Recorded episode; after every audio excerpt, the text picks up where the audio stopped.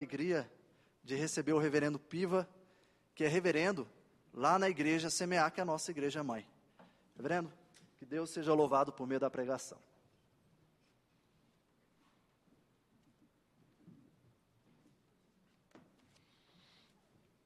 Não é fácil tirar máscara na frente da igreja.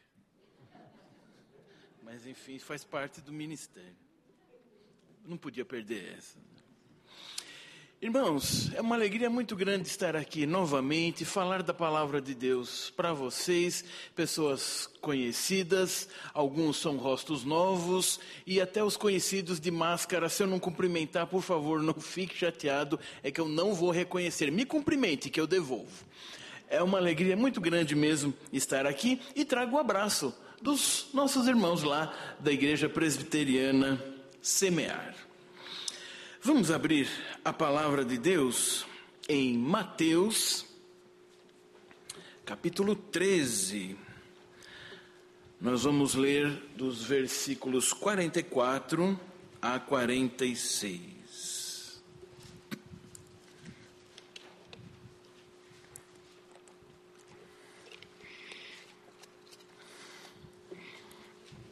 Mateus 13, de 44 a 46. Um trecho curtinho, duas parábolas primas, vamos dizer assim, quase irmãs de tão parecidas. E nos diz assim o evangelista: O reino dos céus é semelhante a um tesouro oculto no campo, o qual certo homem, tendo-o achado, escondeu. E transbordante de alegria vai, vende tudo o que tem e compra aquele campo. O reino dos céus é também semelhante a um que negocia e procura boas pérolas. E tendo achado uma pérola de grande valor, vende tudo o que possui e a compra. Ó Deus, abre o nosso coração, abre nosso entendimento, e mais do que entendimento, escreve mesmo, de fato, as tuas palavras na mente para que lembremos no coração para que aceitemos, nas nossas mãos para que pratiquemos, Pai. É o que nós te rogamos, em nome de Jesus. Amém. O tema da nossa mensagem é tudo por tudo. Pense em algo que você queira muito, mas tem que ser muito mesmo mas que você ainda não tenha. Aquilo que a gente coloca como sonho, ou talvez até aquilo que não é nem sonho, é quase que delírio mesmo, porque está tão longe de você conseguir, mas ainda assim você gostaria muito de ter. O que você faria se você tivesse uma oportunidade digna de conseguir aquilo que talvez há anos ou até uma vida inteira ficou lá no seu coração como desejo? O que você faria? Certamente sem pensar duas vezes, porque já não tem mais o que pensar, você vem pensando nisso há tanto tempo, você agarraria aquela oportunidade com unhas e dentes, como a gente diz. Muito provavelmente você faria isso. Bem, é exatamente isso que esses dois homens fizeram nessas duas oportunidades de história que nós lemos. Então vamos aprender com essas duas parábolas. Nós vamos ver cada uma em uma divisão. Uma divisão para cada uma, porque elas são muito parecidas, mas aliás fica uma dica de interpretação para os irmãos. Quando coisas muito parecidas estiverem perto, procurem duas coisas: o que elas têm em comum mas principalmente o que elas têm de diferente. Porque quando os autores bíblicos colocam coisas parecidas perto, é porque eles querem realmente que você perceba os detalhes, as nuances. E é isso que nós vamos fazer. A nossa primeira divisão: tudo por tudo. A alegria do reino é absoluta. Guarde bem essa palavra absoluta. Nós estamos acostumados tanto a, fazerem, a fazermos comparações, e se formos entrar na filosofia escolástica mesmo, e se formos entrar na filosofia da nossa época, das ruas, se existem um, coisas que faltam conceituar são coisas absolutas. Tudo é sempre muito comparativo, tudo sempre é muito relativo. Se você vai, por exemplo, para uma rede social, é difícil quem posta alguma coisa porque simplesmente quis postar. Normalmente vai se postar e vamos ver se vamos ter mais ou menos likes do que fulano. Ou se não for relativo a outra pessoa, a relativo, pelo menos, como foi a minha última postagem. O que aconteceu com essa que teve menos procura, menos likes? E assim os conceitos que nós vamos lidando, o lançar das dúvidas que Satanás quer fazer e efetivamente faz nos bombardeando de todas as formas, justamente para que você perca o que Deus vem dar. Como se ele pudesse conseguir isso? A, a verdade absoluta, aquilo que realmente que você precisa. Note que essa parábola, se você olhar na sua Bíblia digital ou física, você percebe que ela vem numa sequência de parábolas e ela vem justamente para começar a concluir alguns pontos. E, resumidamente, nós podemos dizer o seguinte: o reino vai sendo apresentado de forma ora interna, como ele funciona, ora de forma externa, como ele é visto, como ele é aceito. Ora, nós vemos a reação dos homens com relação ao reino de Deus, mas uma coisa é certa em todos os evangelhos e principalmente como ênfase em Mateus.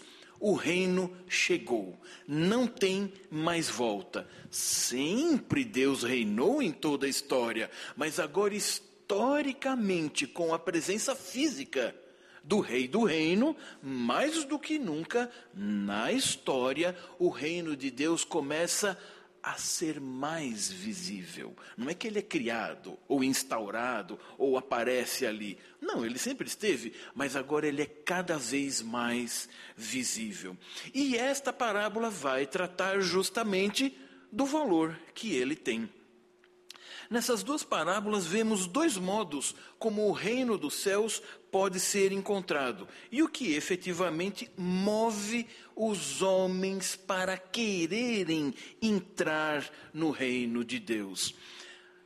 Um dos grandes, uma das grandes utilizações e valor da mensagem de hoje é você relembrar, entender melhor o seu próprio comportamento de como você foi atraído irresistivelmente para o reino e como as pessoas também são e aquelas que não são, por que não são?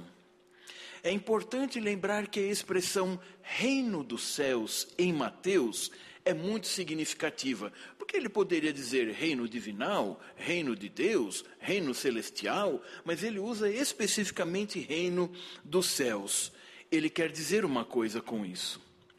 Que este reino, ele tem muitas similaridades com os reinos da terra. Aliás, entendemos que é algo deixado por Deus para que os homens se gerenciassem e organizassem, para que, como imagem e semelhança, apontassem já para um reino maior que vem.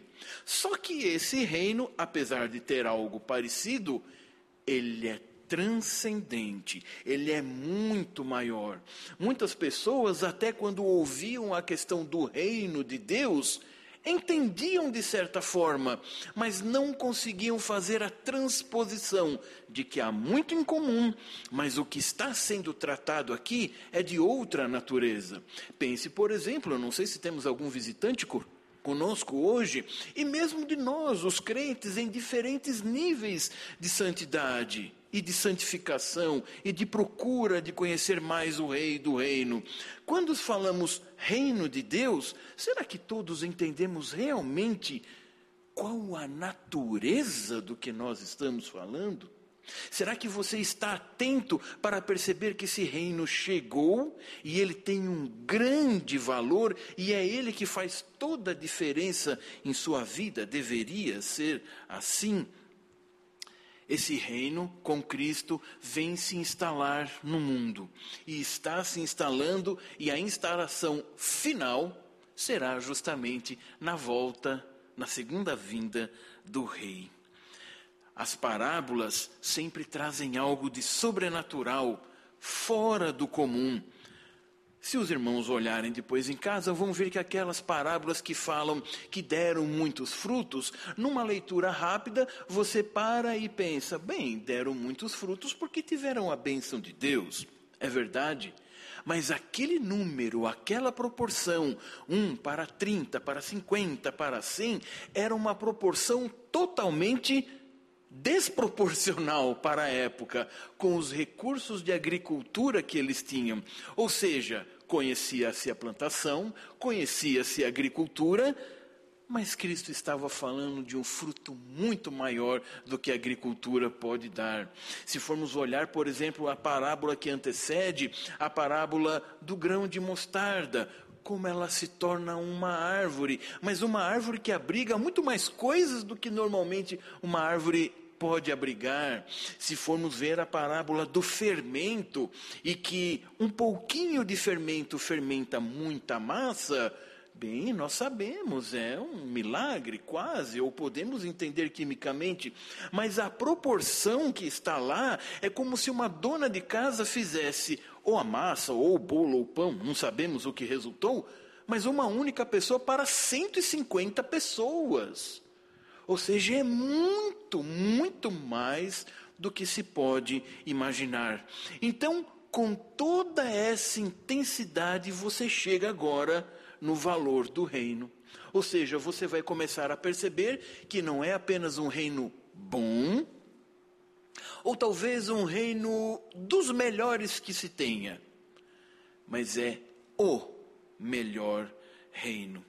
E é justamente por isso que vale trocar tudo por ele. Veja, de alguma forma você sempre ouve isso na igreja. Você sempre aprende sobre a questão da mortificação, de realmente desistir do velho homem, parar de carregar na figura de Paulo aquele cadáver nas suas costas, deixar para lá e seguir em frente rumo às novidades da nova vida que você tem. Você sempre aprende que é preciso desistir de muitas coisas para aceitar a vida eterna e estar nesse reino. Mas hoje o evangelista está dizendo de que é não só vale a pena, mas é necessário deixar absolutamente tudo. Porque se esse reino tem o maior valor, não é possível desistir apenas de algumas coisas para conquistar. Se você pensa, já comprou alguma coisa de um valor um pouco mais elevado, talvez um carro, ou um aparelho, ou até mesmo uma casa, dificilmente você consegue pagar de uma maneira tão fácil assim, ainda que tenha sido à vista, talvez demoraram meses ou anos para você ajuntar aquele dinheiro. Se você comprou uma casa, você faz um plano de financiamento, ou ainda que tenha comprado à vista, você teve de economizar, mesmo que tenha recebido uma herança. Alguém trabalhou um tempo para receber e ter aquela herança para você. Ou seja, grandes coisas precisam de grandes preços, grandes esforços. É interessante que nessa história que nós lemos, não aparece mais nenhum personagem, não é verdade? São os homens, os terrenos, o tesouro e só. Nós não temos a família, nós não temos o dono, nós não temos o vendedor, a imobiliária ou qualquer coisa equivalente da época. É o homem, o terreno e a busca para consegui-lo. Irmãos, isso mostra como é a questão da relação com o reino. É você e o reino. Não pode ter nada no meio, nada intermedia isso senão apenas e unicamente o próprio rei do reino. O seu relacionamento, a sua ligação com o reino é pessoal e intransferível. É assim que acontece quando se encontra com o reino. O reino desceu a este mundo, mas é interessante ele permanece escondido. Aliás, as coisas do Evangelho têm muito desses aparentes paradoxos, não é? Você tem o reino, mas não tem completo. É o que a gente conhece como já e ainda não. Já porque você pode experimentar, mas ainda não na plenitude. A sua vida de santidade também é assim. Você já pode e deve buscar uma vida de santificação, mas ela ainda não será plena, como foi orado, inclusive, na oração pastoral de hoje. Você tem Cristo ali do seu lado, mas ele vai embora para voltar num determinado dia. O reino vem, mas é interessante, ele não atende a nossa demanda de justiça. Porque talvez você pensasse, do Antigo Testamento eu até entendo, mas agora se Cristo vem instaurar o seu reino historicamente, por que ainda tanta injustiça? E mais, porque ele não se manifesta mais clara e extensamente. Na verdade, ele vem e fica escondido. Aliás, o próprio modo de pregação de Cristo era assim, não é? Falar por parábolas. E para que não haja dúvida alguma, ele explica por que ele faz isso. Para que quem tiver de entender, entenda como nunca. E para quem não tiver de entender, não vai fazer a menor ideia do que está sendo dito. Ou seja, o reino está, mas ele ainda está sendo revelado aos poucos. Como o valor desse reino é alto, ele precisa ser guardado. Olha que interessante. Nós confundimos muito, não é? Na nossa sociedade a questão do guardar, a questão do esconder. Normalmente nós não entendemos o que a Bíblia quer dizer. Por exemplo, suponha que alguém dê a você uma caneta muito valiosa. Não é o caso dessa. Mas enfim, alguém dê para você uma caneta muito valiosa. O que você faria para guardar essa caneta? Bem, só de medo de ser roubado você já nem usaria. Você não sai de casa com ela. Você só usa em casa. Mas vai que ela quebra no uso, né? Então, o melhor jeito de guardar essa caneta onde é? Na caixinha, sem nunca colocar tinta lá na gaveta. Porque é para isso que ela foi feita, não é? Para não ter tinta, ficar na caixinha e na gaveta. Irmãos, este não é o conceito bíblico, judaico de guardar. Sabe o melhor jeito de guardar alguma coisa? É usar e usar do jeito certo. Talvez um outro exemplo bom para isso seja um carro que fica parado na garagem. Está seguro, está na garagem. Você foi viajar, ficou dois meses fora fazendo um cruzeiro. E quando volta, o carro não pega porque a bateria descarregou, você não desconectou, não se preparou. Então, sim, ele está guardado, mas agora apresenta algum defeito. No conceito bíblico, guardar é usar. Nós conhecemos isso do, do salmo, não é? Escondi a tua palavra no meu coração. Mas para quê? Para eu não pecar. Isto é, eu não abandonei, eu não joguei em qualquer lugar, estava no meu coração. Mas todas as vezes que eu precisava dela, isto é, todo dia, eu tinha de onde tirar, eu tinha o que usar. O reino de Deus desceu a esse mundo, mas permanece escondido, a menos que Deus revele para os seus. Como o valor desse reino é muito alto, ele precisa ser guardado. E é isto que significa lá o primeiro homem, que quando viu, ele escondeu. Essa atitude não deve ser interpretada como egoísmo ou desonestidade, é porque ele queria guardar para depois ele poder usar. O foco que o evangelista está dando a respeito do reino é que é guardar porque é precioso demais. Se os irmãos forem voltando no Evangelho, vão ver justamente aquele trecho em que fala de que a palavra de Deus não deve ser jogada como pérolas aos porcos. O Evangelho deve ser manifesto a todos, mas há modos, intensidades e sabedoria para fazer isso. O esconder é guardar para o uso, não para ser inutilizado. Pense um pouco agora em sua vida, quantas coisas você conhece já do reino de Deus? Quantos textos bíblicos decorados? quantos procedimentos que você já transformou em sua vida e quantos tantos ainda tem para serem transformados, mas o quanto disso ainda é muita teoria e pouca prática. Por exemplo, se você se acha um pouco egoísta, um pouco autocentrado, até nas suas orações, você sempre é o coitadinho nas suas orações. Você sempre, na verdade, é o centro das suas orações. Quase que nem lembra de glorificar a Deus nelas, mas você está sempre tão coitado nas suas orações. Qual seria um jeito de mudar isso? Irmãos, é bem mais simples do que parece. Pare de pedir só por si mesmo. Comece a pedir pelos outros, pelos enfermos, pelos missionários, pela igreja, por toda essa situação que nós estamos vivendo, que talvez você até já tenha se acostumado e nem ore mais a Deus por conta disso. E mais, se disponha definitivamente a ajudar alguém, a começar dos seus em casa. Faça o que seria para o outro fazer mesmo.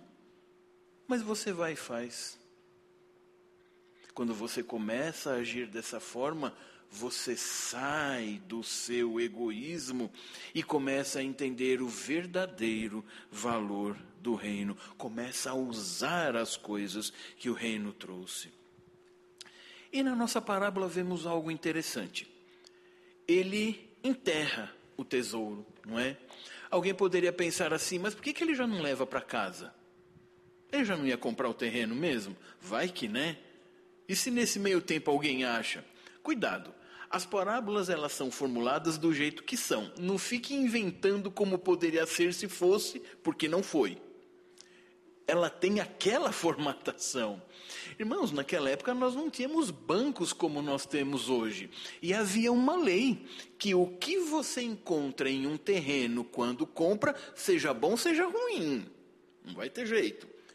Aquilo é seu, veio junto. Então ele colocou ali porque ele queria muito, muito para ele.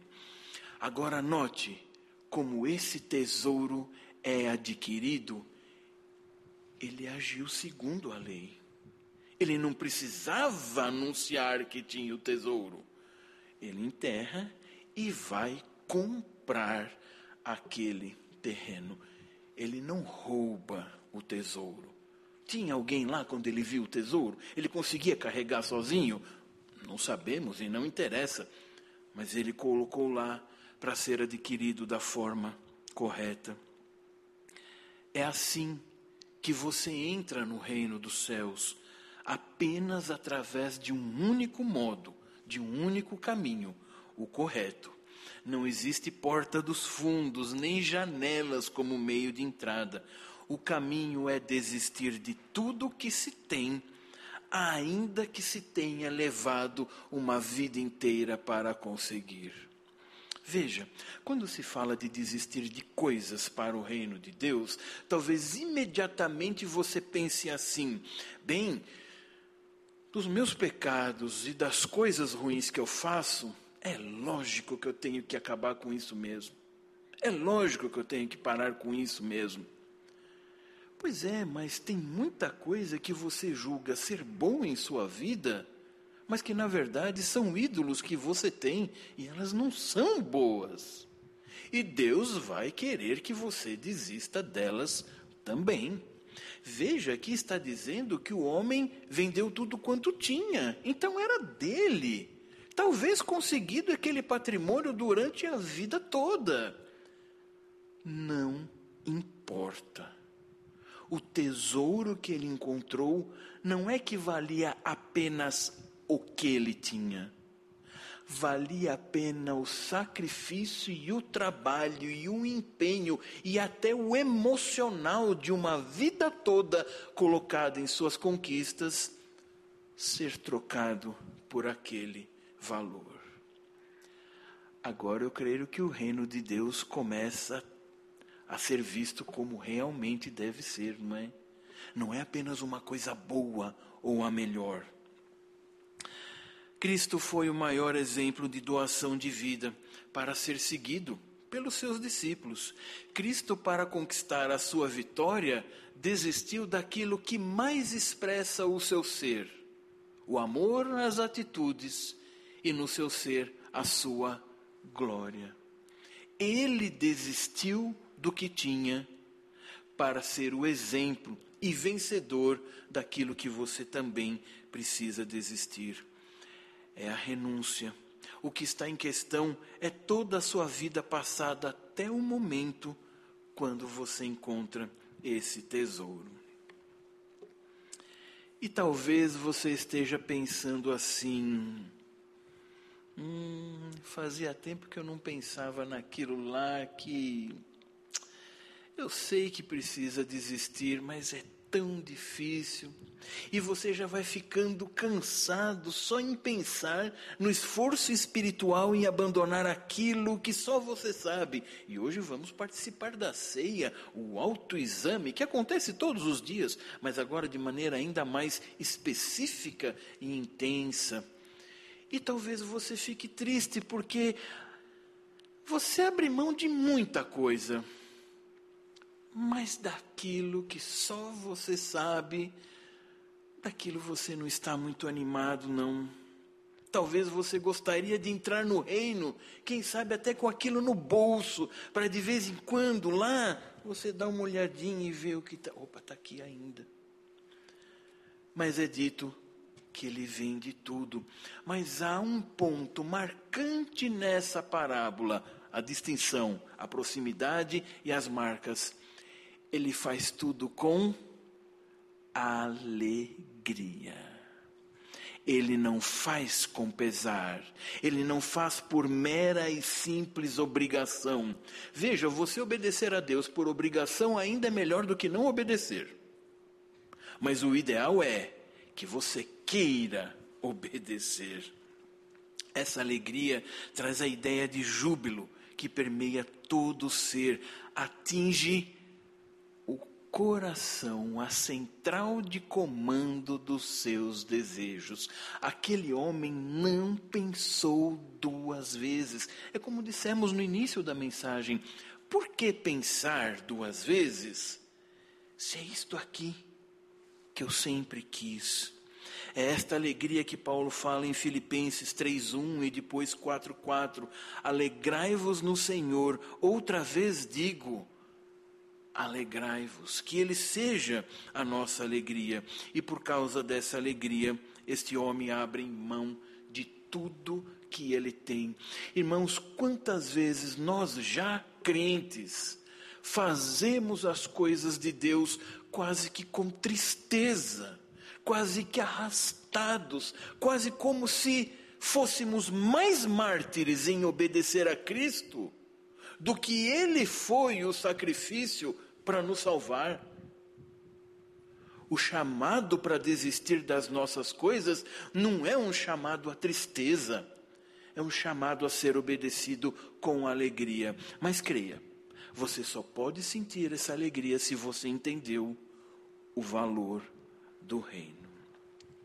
Ciência, filosofia, arte, engenharia, matemática são disciplinas de muito valor e tornam esse mundo menos caótico. Uma vida simples junto à natureza, boa dieta, exercícios, meditação, bom uso do tempo, do dinheiro, ter um coração solícito, amar a sua família em todo o tempo, dedicar-se a ela, fazer obras de caridade, tornam esse mundo melhor e menos caótico, porque são coisas que demonstram a perfeição de Deus. Mas nada disso pode salvar.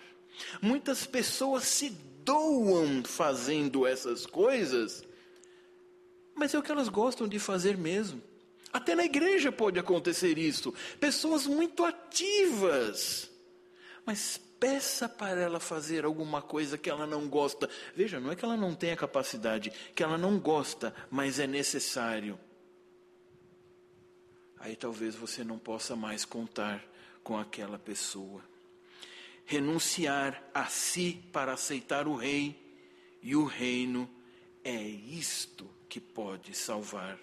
Falar de renúncia em um mundo que cada grupinho e cada vez mais quer se justamente impor para uma sociedade de forma absoluta e egoísta como sendo os detentores da verdade, é uma mensagem totalmente fora de época. É uma mensagem que não está em consonância com o que o mundo está pregando e, na verdade, sempre foi assim. Irmãos, nós não somos chamados a viver em tristeza.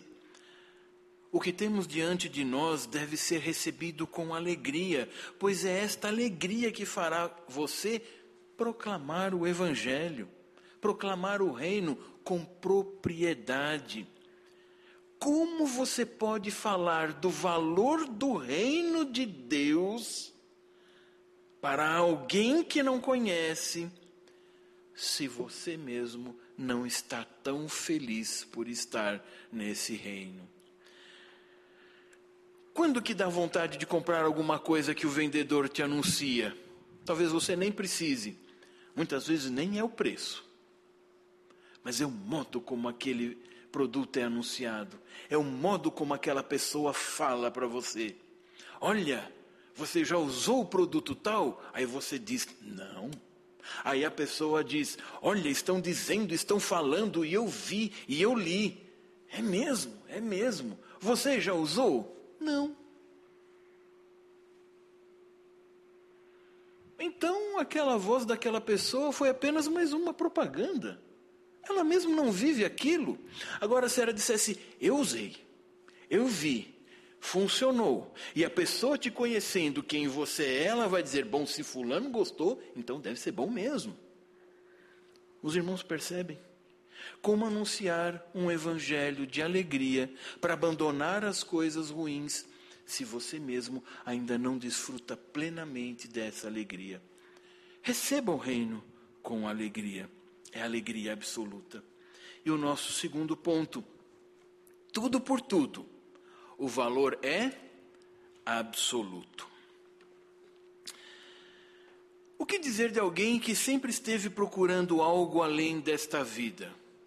É o relato de muitos que estavam em outras religiões ou até em religião nenhuma, sempre sentiu que não poderia ser só aqui, tinha que ter alguma coisa a mais.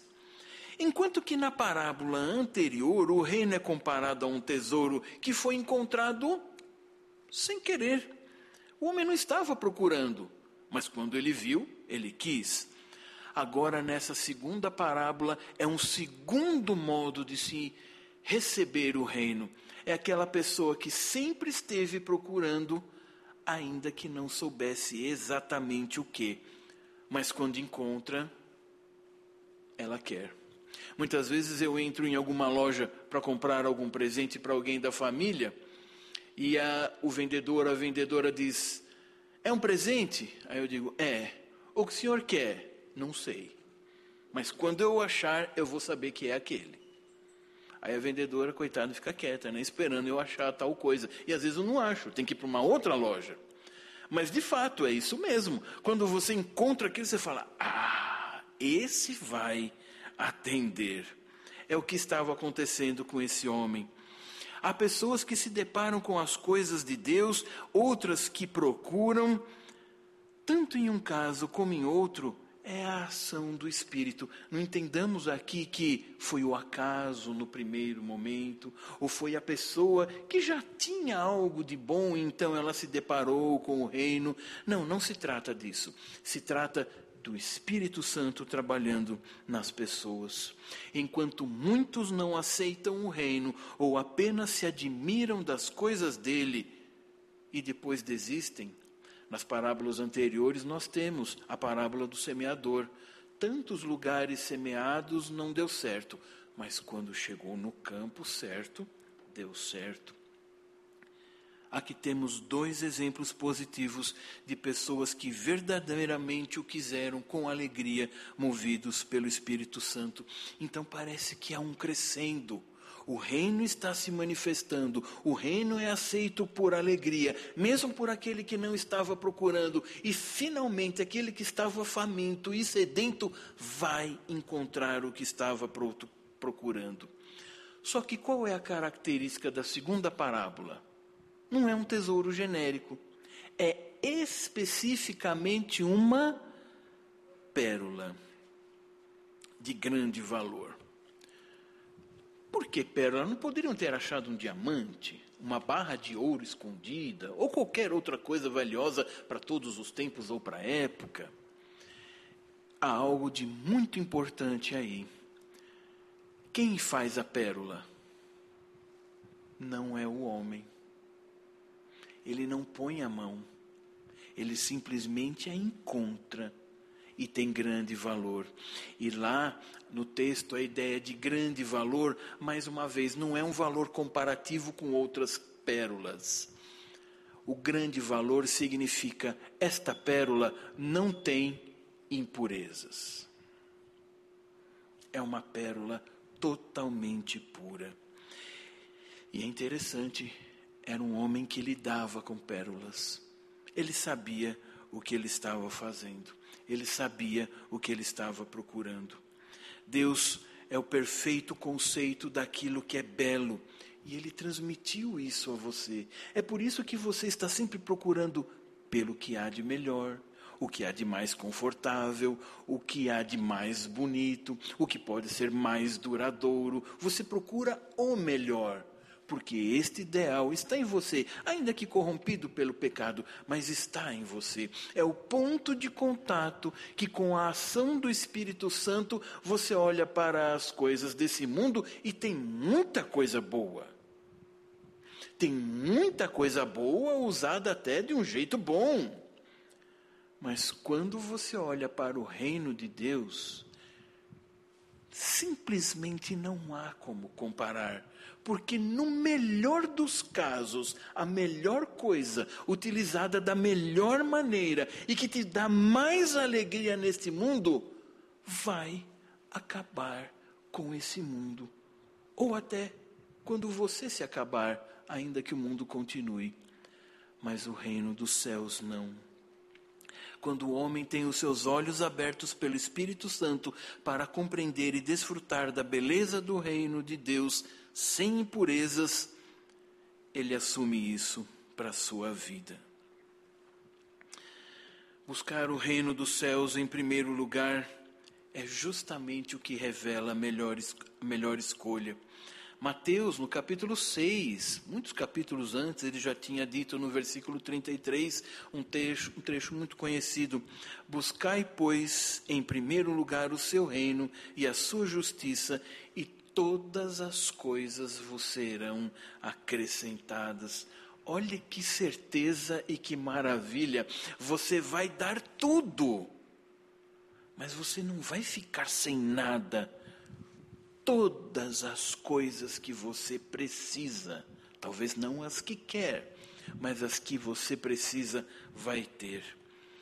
Esta segunda parábola nos ensina o grande valor do reino e a grande responsabilidade em trocar tudo por ele. Irmãos, muitos de vocês que estão aqui, e mesmo dos que nos veem em casa, ou que ainda vão ver essa mensagem, não estão representados nesses dois homens? Ou que encontraram o reino de Deus sem nem procurarem? Ou que encontraram aquilo que estiveram procurando a vida toda? Então, por isso, meu irmão e minha irmã, à luz da alegria da primeira parábola com que o homem dá tudo, e à luz da segunda parábola de encontrar algo perfeito isso é perfeito porque você não pôs a mão e te dá tudo o que você precisa. Por que viver desanimado na vida cristã? Por que viver se autocomiserando na vida cristã? Por que ter o semblante estampado, agora com máscara ainda disfarça um pouco, de crente coitadinho, tão carente? Se você foi colocado para dentro deste reino, que é melhor do que qualquer coisa deste mundo, é uma grande oportunidade para você rever os seus valores e prioridades da sua assim chamada vida cristã. Quando se fala em abandonar coisas antigas e passar a usufruir das novas, pode nos dar a falsa impressão de que vamos abrir mão de coisas que eram nossas e ganhar coisas melhores. Não. Sabe, na verdade você nunca foi dono de nada. Quando é dito entregue sua vida a Cristo, não é que você era dono da sua vida. Entregue esse ou aquele costume ou sentimento a Cristo que não serve para ter outro, não é que você possuía aquilo. Não, não. O que acontece é que você para de brigar com Deus. Quando alguém entrega a vida a Cristo, ela não está entregando uma coisa que era dela, é apenas uma linguagem figurada de entrega. Na verdade, ela está mudando o foco do seu amor. Eu deixo de amar aquilo que nunca foi meu para ter algo agora que me foi entregue como herança pelo meu Salvador.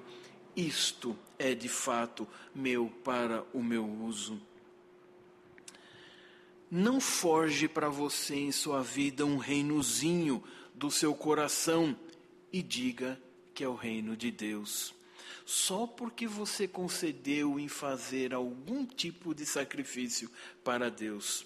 A ideia do homem na segunda parábola de ir e vender dá a ideia de que você se move de um lugar para outro, de uma situação antiga para uma situação nova.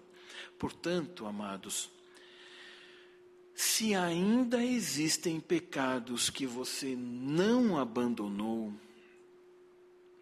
a explicação é muito simples. A verdade é que no mais profundo do seu ser, você ainda ama mais esse pecado do que o reino de Deus e o rei do reino.